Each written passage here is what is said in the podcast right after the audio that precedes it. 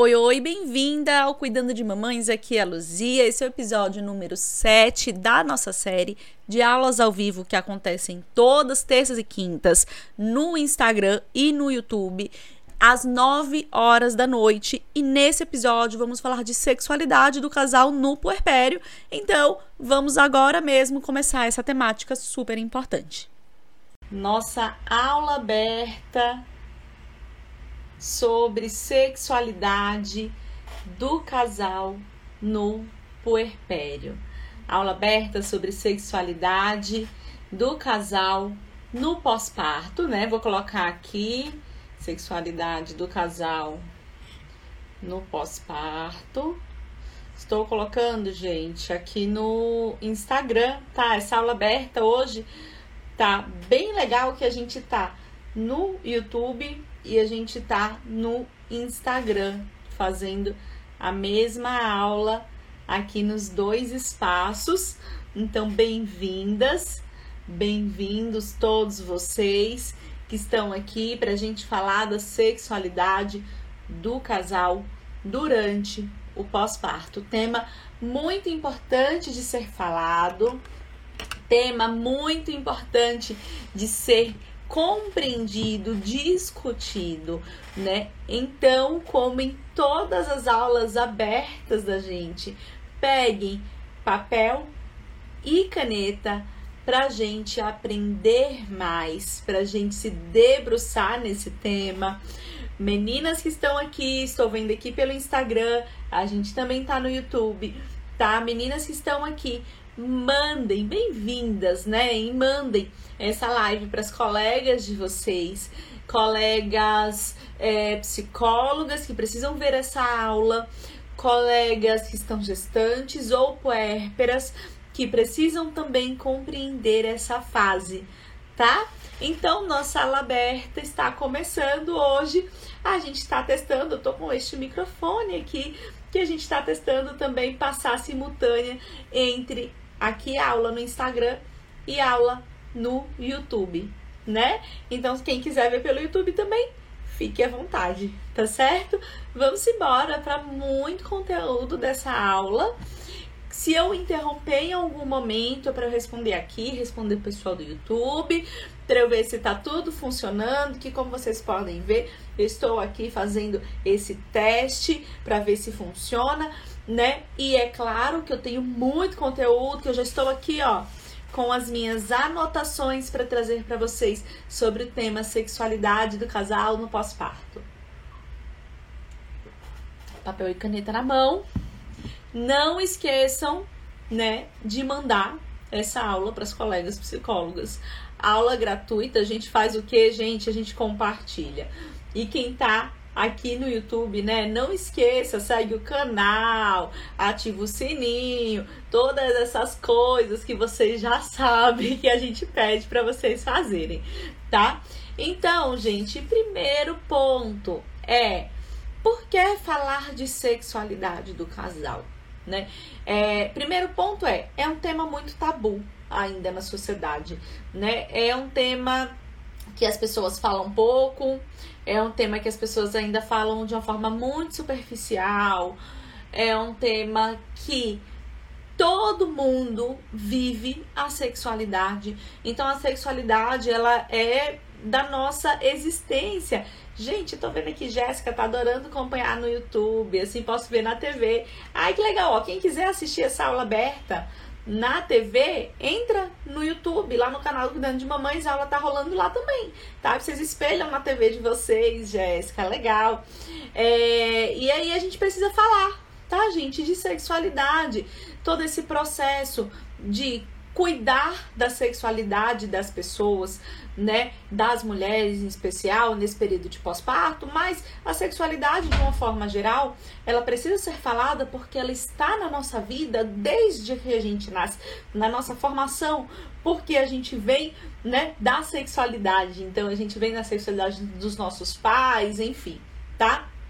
Um recadinho que eu vou dar aqui, ó, nesta câmera aqui para quem está me acompanhando no YouTube, tem um QR Code na tela. Se você quer participar de um evento maravilhoso de psicologia perinatal, onde eu vou contar tudo sobre o mercado da psicologia perinatal, aponta a sua câmera aberta para a tela, né, para esse QR Code para você se inscrever no Destrave, tá? Então, quem tá aqui comigo no Instagram, não se assuste que eu estou aqui, ó, com isso aqui, mais uma tela, mais uma câmera falando pelo YouTube também. Então, quem quer participar, vai lá no YouTube, tem um QR Code. Quem tá no Instagram, tem um link na minha bio. Tá bom, gente? Então, vamos falar da sexualidade, em especial nesse período de puerpério. Mandem suas dúvidas também, tá? Quero trazer um ponto importantíssimo para vocês que é a gestação e o parto.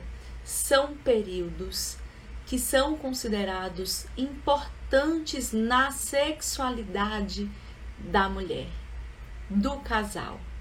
Então anotem isso, lembram, né, que eu peço sempre trazer papel e caneta, a gente compartilha a aula aberta do CDM, mas prestem bastante atenção gestação e parto e sexualidade, gente, ó, tem tudo a ver e eu vou explicar para vocês por quê, tá bom?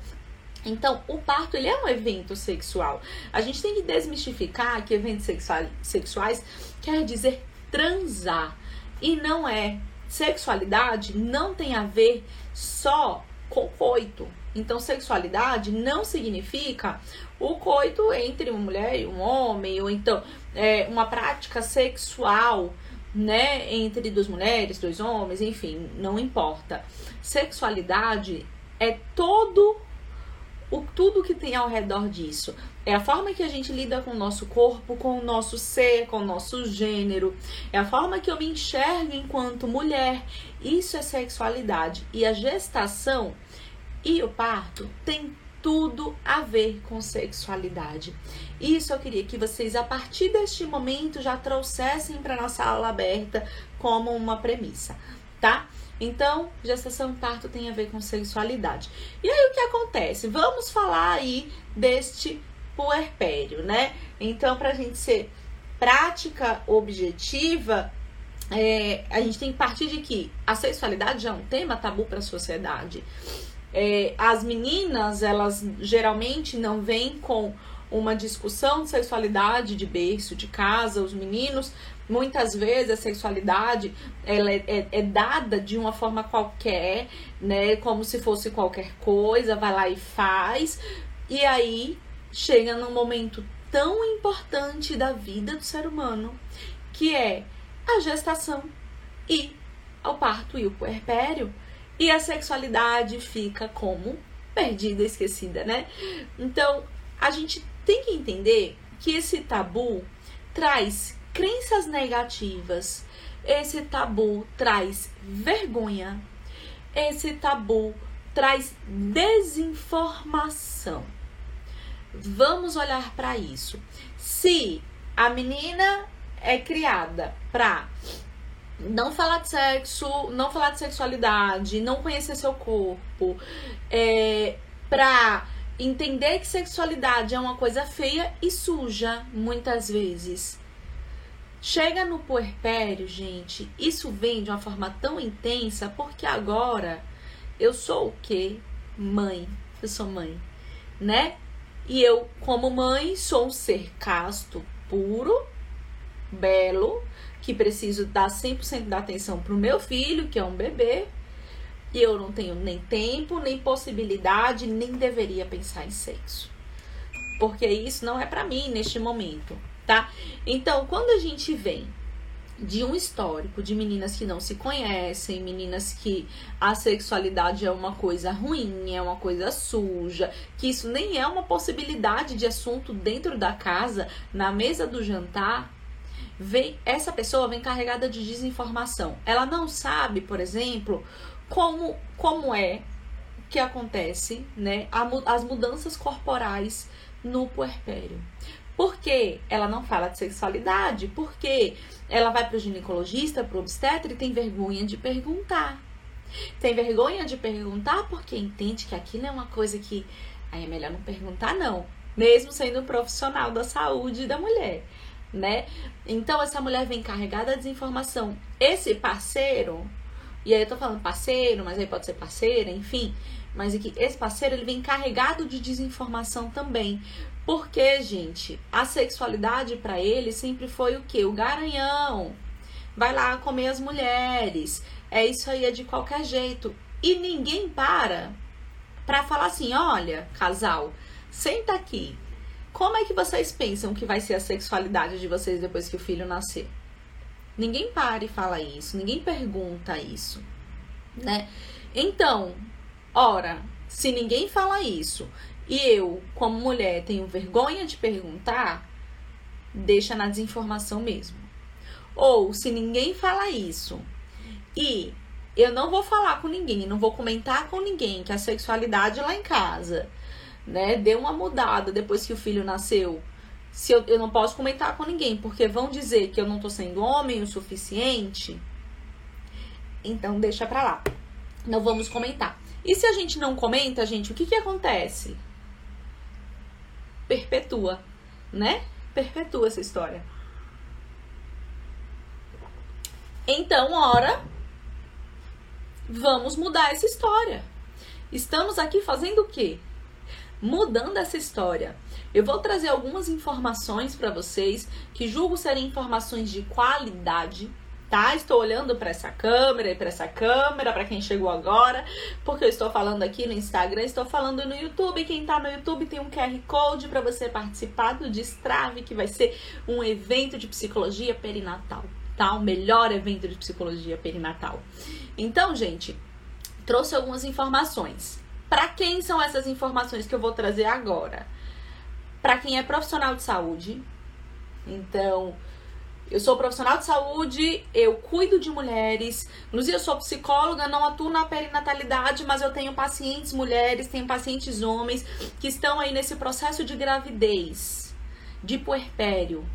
É para você essa informação para quem é, quem quer engravidar, para quem tá grávida, para quem tá no puerpério. É para você essa informação. Então, vamos lá, papel e caneta na mão, que eu já fiz aqui um, um todo o embasamento do que eu quero trazer para vocês. E agora eu vou trazer é, dados, é, informações, vamos dizer assim, importantes para quem cuida de mulheres, para quem cuida de famílias, para quem cuida de adolescentes, para quem é adolescente, para quem é uma mulher adulta que tá pensando em engravidar, um, um homem, um casal, enfim, tá bom? Primeira coisa que eu quero que vocês anotem. O corpo muda no puerpério. Isso significa que vai mudar a forma do meu corpo, mas vai mudar também a minha orquestra hormonal. Vamos dizer assim, tá? Então, numa, num puerpério, eu tinha, veja, há pouco tempo atrás, um bebê dentro de mim. Os meus órgãos deram espaço para o bebê estar tá ali dentro. O meu útero se expandiu. Eu desenvolvi um órgão novo para poder manter esse bebê dentro de mim, que é a placenta. Este órgão, prestem, vão fazendo esqueminha aí, que depois vocês me mandam foto desses esqueminhas, hein, para eu postar. Este órgão novo que é a placenta, ele produziu ali estrogênio, progesterona em grande quantidade para eu conseguir manter um bebê. E aí vem o tão sonhado parto, lindo e maravilhoso, seja a via que for, a placenta sai, porque a última fase do parto, do trabalho de parto, é a dequitação dessa placenta, que foi formada única e exclusivamente para este bebê. Então essa placenta sai. Quando esta placenta sai, sai também, gente, a dignidade. Brincadeira. Vamos rir. Sai também aquele monte de hormônio, gente. Sai também é, aquela cascata hormonal alta. Vai fazer assim, ó, vai cair. E por que eu trago isso com certa frequência pra gente? Porque isso é responsável por diversas alterações emocionais na vida dessa mulher. Só que não só emocionais. Quando sai essa placenta, estrogênio e progesterona vai para o chão e o que acontece? Ressecamento vaginal. Muito comum, muito comum no puerpério. Muito comum. E aí me perguntaram é, na caixinha que eu coloquei no meu history sobre as queixas comuns. Resseca... Não consigo transar porque dói. Dói do ressecamento. Ressecamento vaginal. Isso atrapalha super essa volta da vida sexual, tá, gente? É, uma outra coisa que, que acontece. Né? E esse ressecamento se dá muito pela prolactina que tá alta também, porque o bebê nasceu, a prolactina sobe para produzir leite para este bebê, porque esse bebê precisa ficar vivo, na é verdade. Então, é, ressecamento vaginal é um ponto que eu quero trazer para vocês. Se você tá aqui, tá gestante, tá puérpera, preste bastante atenção. Se você tá aqui e é psicóloga e atua com mulheres, com mães, presta bastante atenção. Essa dor pelo ressecamento vaginal é comum durante toda a amamentação. Uma outra coisa é a amamentação por si só vai reduzir a libido. Só que a libido, gente, um parêntese aqui para o Instagram e aqui para o YouTube, né? A libido, ela não é um passe de macho, não é um chá que você toma e ela suja o ru, né? Não é, é composta por diversas outras coisas que eu vou trazer para vocês aqui também, coisas psicossociais, vamos dizer assim. Eu tô ainda na parte orgânica dessa história toda, que tem chão pela frente, tá? Então, essa mulher vai ter uma libido reduzida, geralmente. Geralmente é regra, não é regra. Tem quem não tenha? Tem. Tem quem tem a libido maior? Tem também tá? Mas geralmente uma redução da libido por conta da amamentação, tá? A Esther perguntou se tem algo que pode ser feito para amenizar esses sintomas. Sim, Esther, vou contar aqui para vocês, tá bom? E olha só, gente, quem chegou agora, também tô ao vivo no YouTube, quem preferir assistir no YouTube, numa tela maior, na tela da TV, né, na sala, botar aí pra família assistir, maridão, colega, também pode colocar. Tem um QR Code no YouTube para quem quer participar do Destrave, dia 246, o melhor evento de psicologia perinatal que vocês vão ver. Eu vou entregar tudo nesse evento e ele é gratuito, tá? 246 de agosto.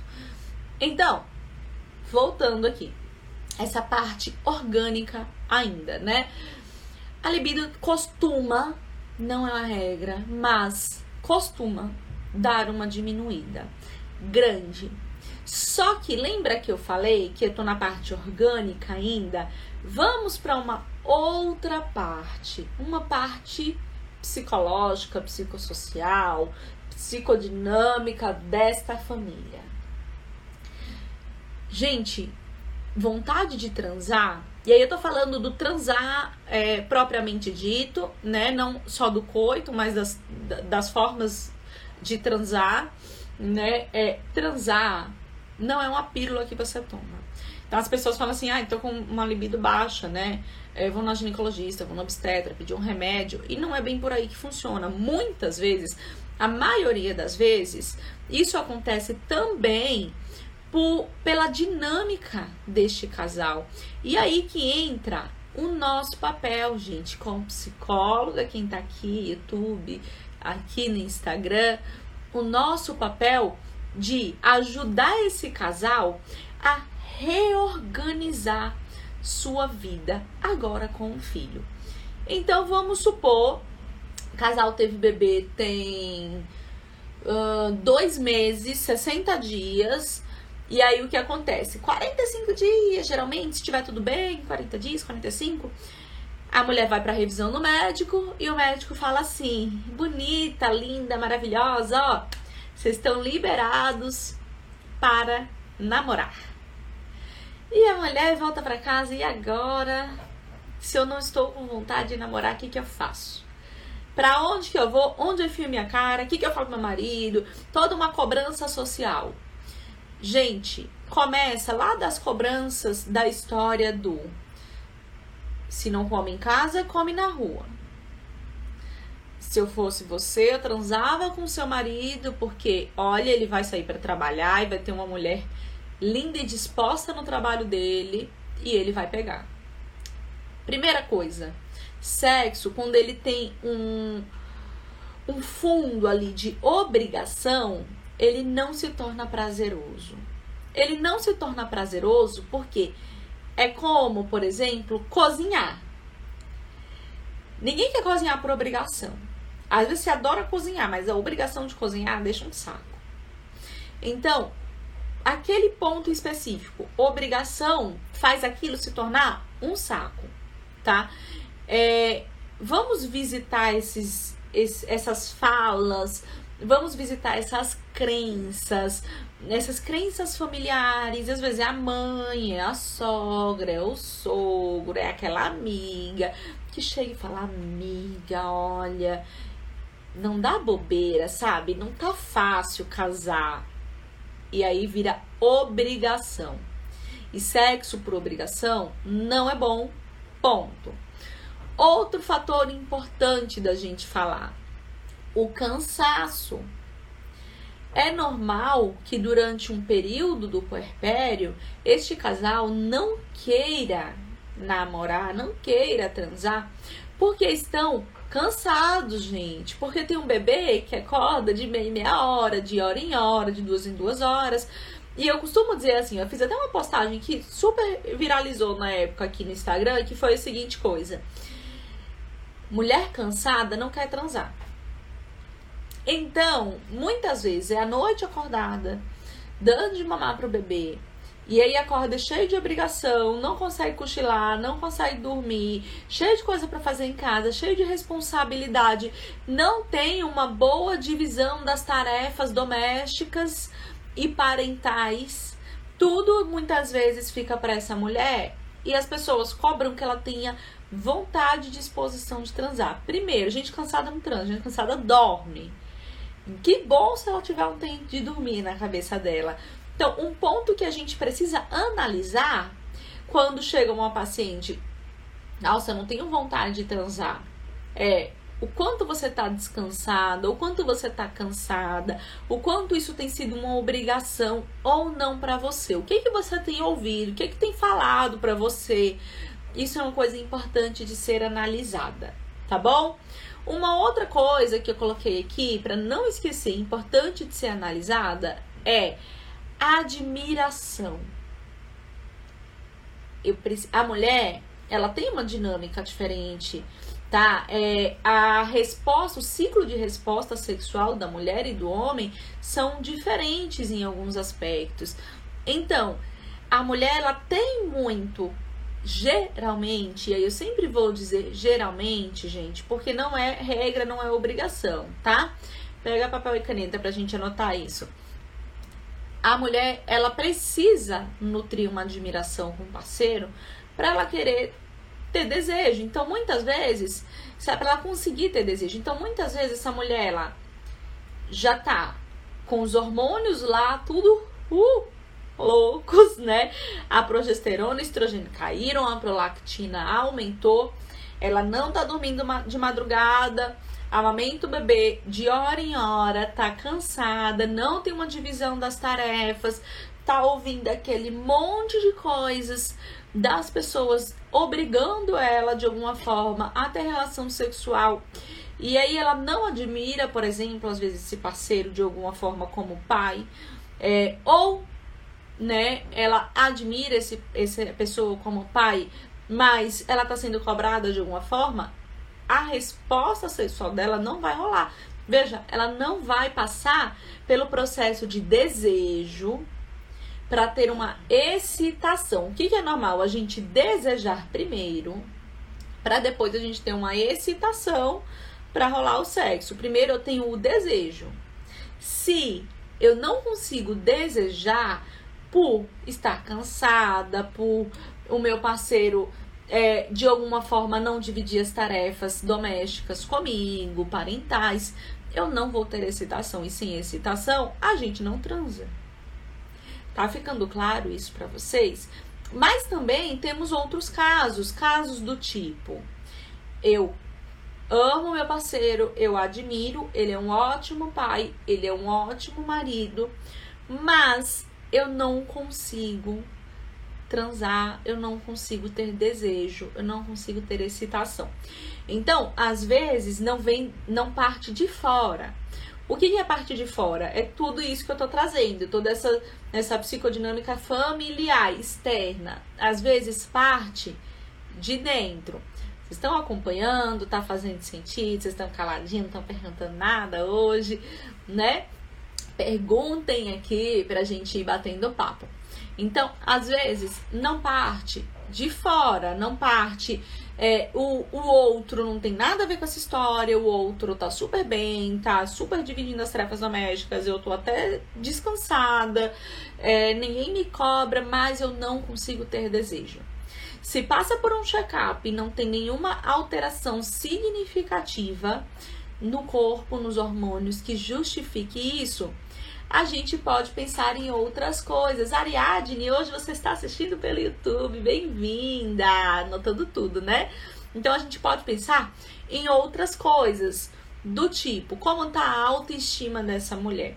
É comum, gente. E aí, uma pergunta que tava na caixinha, eu lembro de algumas perguntas, tá? Porque eu coloquei a caixinha antes da live para vocês responderem. Eu lembro de algumas perguntas. É, e uma das perguntas é: o que fazer quando a gente não consegue se enxergar como o parceiro nos enxerga? Exemplo, a pessoa deu exemplo. Exemplo, no, exemplo, nossa, tá linda. Né? Então, às vezes, essa autoestima pela mudança corporal, por tudo isso, faz com que essa mulher não consiga se enxergar, é, vamos dizer, hum, bonita, atraente, é, vamos dizer, útil sexualmente. A palavra é pesada. Mas é isso. A gente foi criado com a crença de que sexualidade é pra gente que tem o corpo padrão. Ou seja, só o sexo só é bom se tiver magra, com a bunda dura, com o peito duro. O sexo só é bom se for performático. O sexo só é bom se for aquele sexo de, é, de pornô. A gente, de uma forma errada, tá? Deixando aqui bem claro no YouTube, pro YouTube não me derrubar, no Instagram, né? De uma forma errada, a gente criou essa ideia na nossa vida. Só que não é bem por aí. Uma coisa importante, né? Se eu não consigo me enxergar como esse parceiro me enxerga, então eu preciso trabalhar minha autoestima, a, a minha valorização, a minha autoimagem, eu sou só esse corpo? Esse corpo que estava grávido há um mês, ou dois, ou três, ou quatro, ou cinco, ou seis meses atrás, que desenvolveu um órgão, que passou por nove meses de transformação, ele, eu me resumo a ele, é um ponto. O que, que eu tenho de bom? O que, que eu tenho de agradável, o que, que eu tenho de sensual para mim. Então, lembra no começo dessa aula que eu falei assim, gente, anota aí, sexualidade não é coito. Então, tá a questão tá na sexualidade dessa mulher de uma forma geral. O que, que eu tenho de atraente? O que, que eu tenho de sensual? Como que eu me vejo? Como que eu me enxergo? Como é que eu me sinto? O outro fala: Nossa, você tá linda. E às vezes, gente, não, eu não tô me achando linda realmente. Não, eu, realmente eu não tô bonita. Mas eu tenho tantas outras coisas que me definem mais do que o meu cabelo que caiu e agora tá crescendo e tá todo arrepiado e não tem nada que eu possa fazer. Eu tenho tantas outras coisas que me definem mais do que o cheiro de leite. Então, olha quanta coisa vai pesando, né? Eu tenho tantas outras coisas que são sensuais em mim e não tem nada a ver com o tamanho da minha barriga. Então, a gente precisa trabalhar essa autoimagem, esse alto valor, né? É, esse autocuidado para essa mulher perceber que ela não se resume àquele corpo e que tudo bem se hoje ela está um pouco desconfortável com este corpo, mas lembre-se, este corpo não é um resumo da sua vida. Este corpo é um corpo temporário. Ele é um corpo de puérpera. Ele é um corpo de quem gerou um filho, de quem pariu um filho. E tem várias outras coisas tão ou mais sensuais em você. Então, sexo não é só o seu corpo, não é só o coito, não é só a atividade sexual. Gente, quando a gente vai trabalhar sexualidade, a gente vai trabalhar outras coisas, do tipo dizer não. A pessoa que não consegue dizer não, ela não é confiante na vida dela. A pessoa não é confiante na vida dela, não só no, na sexualidade dela, ela não é confiante na vida dela, na vida dela em todas as coisas. Isso é uma coisa importante da gente pensar. Um outro aspecto que eu quero trazer para vocês aqui, deixa eu colocar só aqui o tempinho do, do Instagram para eu conseguir ver, tá? Um outro aspecto importante que eu quero trazer para vocês aqui é as crenças. Olha, isso é uma coisa que eu queria que vocês pegassem papel e caneta para anotar, tá bom? É bem importante, essa parte é bem importante da gente falar. E aí eu também queria dizer que quem tá aqui no Instagram, compartilha. Por favor, antes de eu dar essa informação, compartilha aqui essa esse essa setinha aqui para cima, manda para suas amigas psicólogas para elas assistirem essa live, essa aula. E quem tá no YouTube assistindo a aula aberta também, compartilha o link nos seus grupos de faculdade, de amigas psicólogas, que essa informação é importante, tá bom? É, a gente demora a entender o tanto de coisas que está relacionada à sexualidade da pessoa. O tanto de coisa que está é, influenciando a sexualidade desse casal. Uma coisa bem importante é crença. O que, que eu ouvi sobre sexo? O que, que eu sei sobre sexualidade? O que, que eu acho de uma mulher mãe, né, que tem uma vida sexual ativa? Coisas importantes da gente questionar neste momento tá? Gente, papel e caneta para as nossas aulas abertas, tá bom? Então, coisas importantes da gente questionar neste momento é quando você pensa em sexo, quais são as sensações que você sente imediatamente? Quando você pensa em transar com seu parceiro ou com sua parceira, é, o que que você pensa? O que que vem à sua cabeça? Ai, não, imagina, tô gorda. Não imagina que, hum, não, mas, né, nada a ver, eu tenho um bebê, tô preocupada em, em transar. O que que vem. As crenças que estão enraizadas. A mãe, ela é criada no imaginário social como um ser muito santo, né? E agora que eu sou mãe, gente, lógico que eu preciso ser santa, né? Então aquele sexo que era bom já não pode ser mais. Eu não posso ter tempo para isso, eu tenho que ficar de olho no meu filho, coisa e tal. Então uma coisa bem importante a gente pensar é o que que passa na sua cabeça. Eu sempre pergunto assim, tá? Mas me escreve tudo que você pensa quando você, né? Tudo que vem na sua cabeça assim imediatamente quando você pensa em sexo, em sexualidade, quando você pensa em uma relação sexual com seu marido. Isso, gente, é coisas de quem tá ali já há um tempo tentando e sofrendo com esse não retorno da vida sexual, tá? E aí a gente escuta um monte de respostas do tipo: "Ah, não, imagina, não tenho tempo". Ai, sabe, é sujo. Ou então, ah, não é, é ruim é, uma, uma crença muito comum é sexo é ruim. Crença para as mulheres. Porque não se conhecem. Aí volto lá, ó, no começo da nossa aula. Espero que vocês tenham feito todo aquele esquema, hein? Não se conhecem, não conversaram sobre isso, não pensaram nisso, não tiveram abertura sobre isso. Foi de qualquer jeito com, com a pessoa que tinha. E aí foi ruim. Foi ruim por quê? Porque eu não me conhecia o suficiente, tá? Então é muito comum E aí a Flávia falou aqui. E essa situação se repete a cada gestação por falta de informação, isso mesmo. Então, muitas vezes, ah, o sexo está ruim, tá ruim porque tá doendo, porque tá seco. Não sabe que o ressecamento vaginal, ele é comum nessa fase de puerpério e que muitas vezes, depois de fazer um check-up e ver que tá tudo bem com o corpo, era só comprar um lubrificante, né? Era só cuidar dessa lubrificação mesmo e ia ficar bom. Então são pequenas coisas que a gente tem que ir observando enquanto profissional de saúde, tá? É... Coisas importantes também da gente pensar. No puerpério, às vezes a casa tá cheia. E aí, gente? Vocês já pensaram no apartamento? Todo mundo mora num apartamento de 60, 70 metros quadrados, com dois ou três quartos.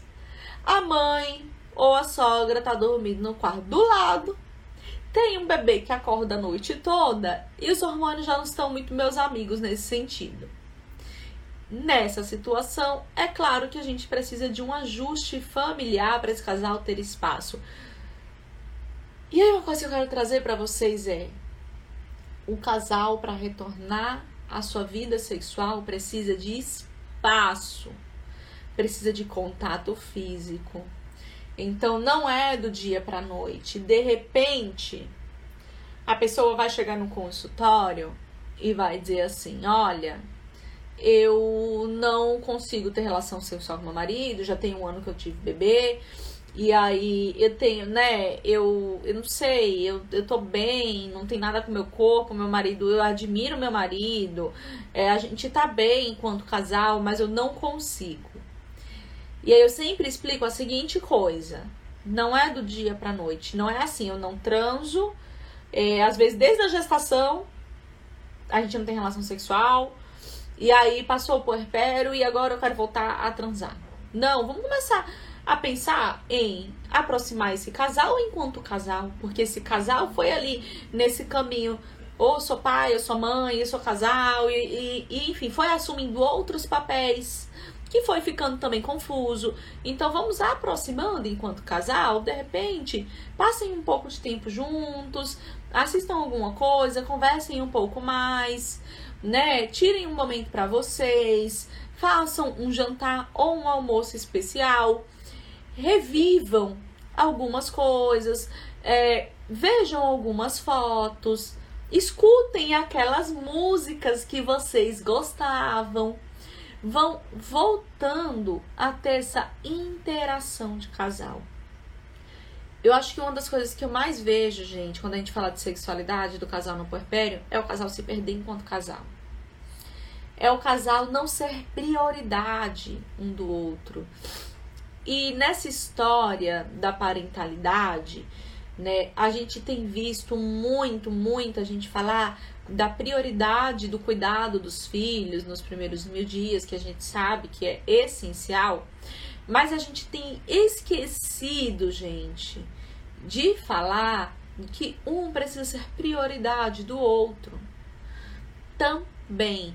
Então, pequenos agrados durante o dia. E quando eu falo agrado, não é agrado sexual, gente. É agrado assim: olha, lembrei de você, trouxe um chocolate, uma mensagem no meio do dia, começar a voltar a conexão. Flávia falou, o casal perde a conexão. Isso, Flávia, perde a conexão.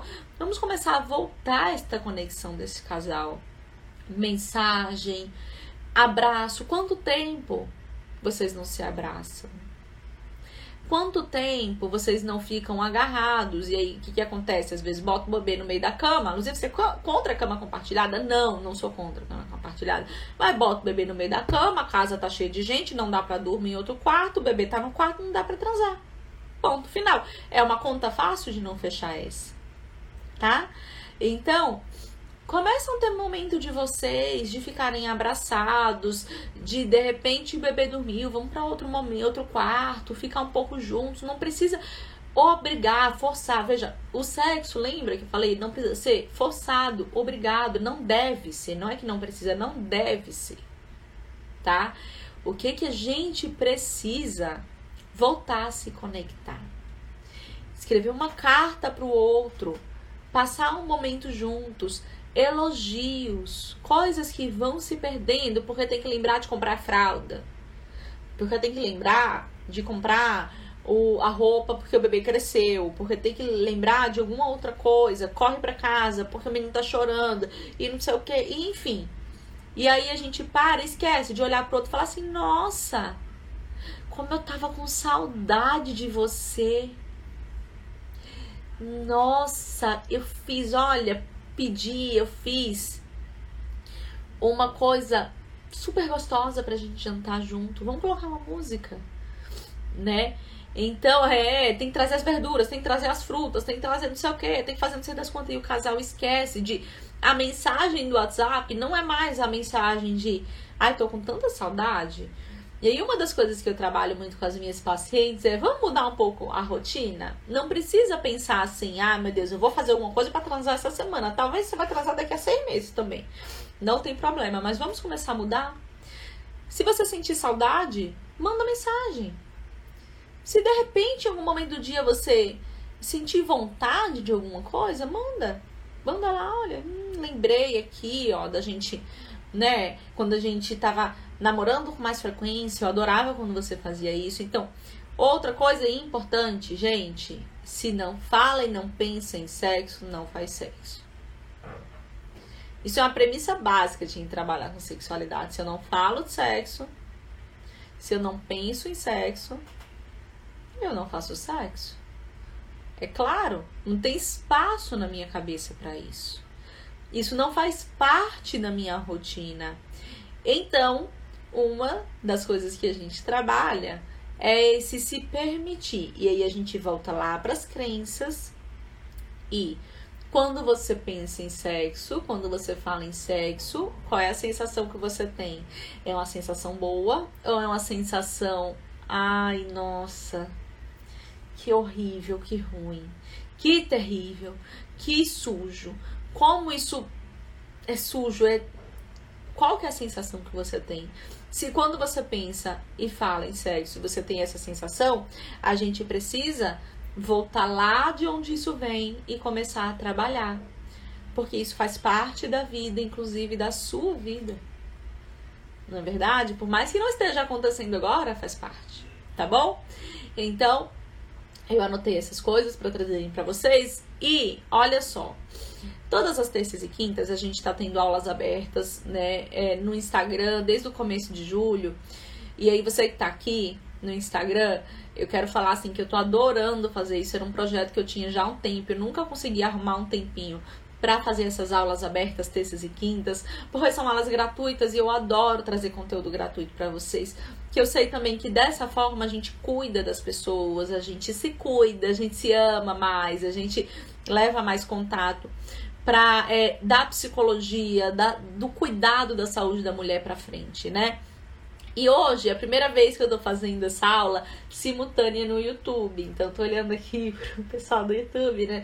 Obrigada quem tá aqui no YouTube dessa primeira vez que a gente tá aqui. E o meu coração tá muito orgulhoso disso, porque é um avanço a gente conseguir parar, organizar, ter tempo para fazer tudo isso acontecer. Porque isso demanda energia, demanda tempo. E como vocês sabem, eu faço consultório, então eu atendo, né? Eu, eu tenho toda a minha vida profissional estabelecida. E, e eu queria muito trazer isso para vocês. Então, quem quiser as próximas aulas, de repente, assistir também pelo YouTube, né? É, fique à vontade, terças e quintas as aulas vão acontecer lá e vocês podem espelhar na TV de vocês, vocês podem assistir pelo notebook e talvez de uma forma mais confortável, né? E também quem quiser estar tá aqui comigo será muito bem-vindo, a gente vai continuar transmitindo por aqui. Uma coisa importante é dia 2, 4 e 6 de agosto vamos ter o destrave e não saia desta aula sem ouvir isso. Quem quer atuar com mães, com mulheres na gestação, no parto, no puerpério. Quem quer atuar cuidando de mulheres no ciclo gravídico puerperal. Ou quem simplesmente tem um leque de pacientes mulheres e entende a necessidade de saber cuidar da saúde dessa mulher durante a gestação, parto e puerpério que eventualmente vai acontecer no seu consultório, será muito bem-vinda no Destrave, onde eu vou falar tudo do mercado da psicologia perinatal, onde eu vou contar muita coisa, eu vou abrir o jogo com vocês. E é claro que eu vou ficar muito feliz se vocês compartilharem, além de se inscrever, tá? Quem tá no Instagram aqui, ó, link na bio, quem tá aqui no YouTube, QR Code que tá na tela, além de se inscrever, que é gratuito, 2, 4 e 6 de agosto, compartilhem com as colegas de vocês, psicólogas, gente, que a gente precisa levar esse esse conteúdo gratuito para mais e mais e mais gente. Eu conto com vocês porque eu não tenho perna também para sair alcançando as pessoas por aí, senão por vocês também, tá bom? Então, tô preparando muita coisa legal, muita coisa linda, muita surpresa surpresa para o Destrave. Fiquem bem atentas que o Destrave vai ter um monte de surpresas, tá? E é claro que todas vocês serão muito bem-vindas. E eu espero vocês na aula aberta de quinta-feira, que será sobre luto perinatal, que na votação ficou assim, ó, sexualidade e luto perinatal. Só que sexualidade ficou um pouquinho mais e eu escolhi sexualidade para aula de hoje. E quinta-feira espero vocês às 9 horas da noite no Instagram, no YouTube, pra gente falar de luto perinatal, assistência psicológica no luto perinatal. Não esqueçam papel e caneta, tá bom? E espero que vocês tenham gostado dessa aula. Espero que vocês tenham aproveitado e feito várias anotações e tenha mexido em várias coisas em vocês, porque a aula de sexualidade é isso também, né? E a gente vai se vendo aqui no CDM, nesse caminho, nessa comunidade de mulheres que estão cuidando de mulheres juntas, tá bom? Então é isso. Quem tá no Instagram, um beijo. Deixa eu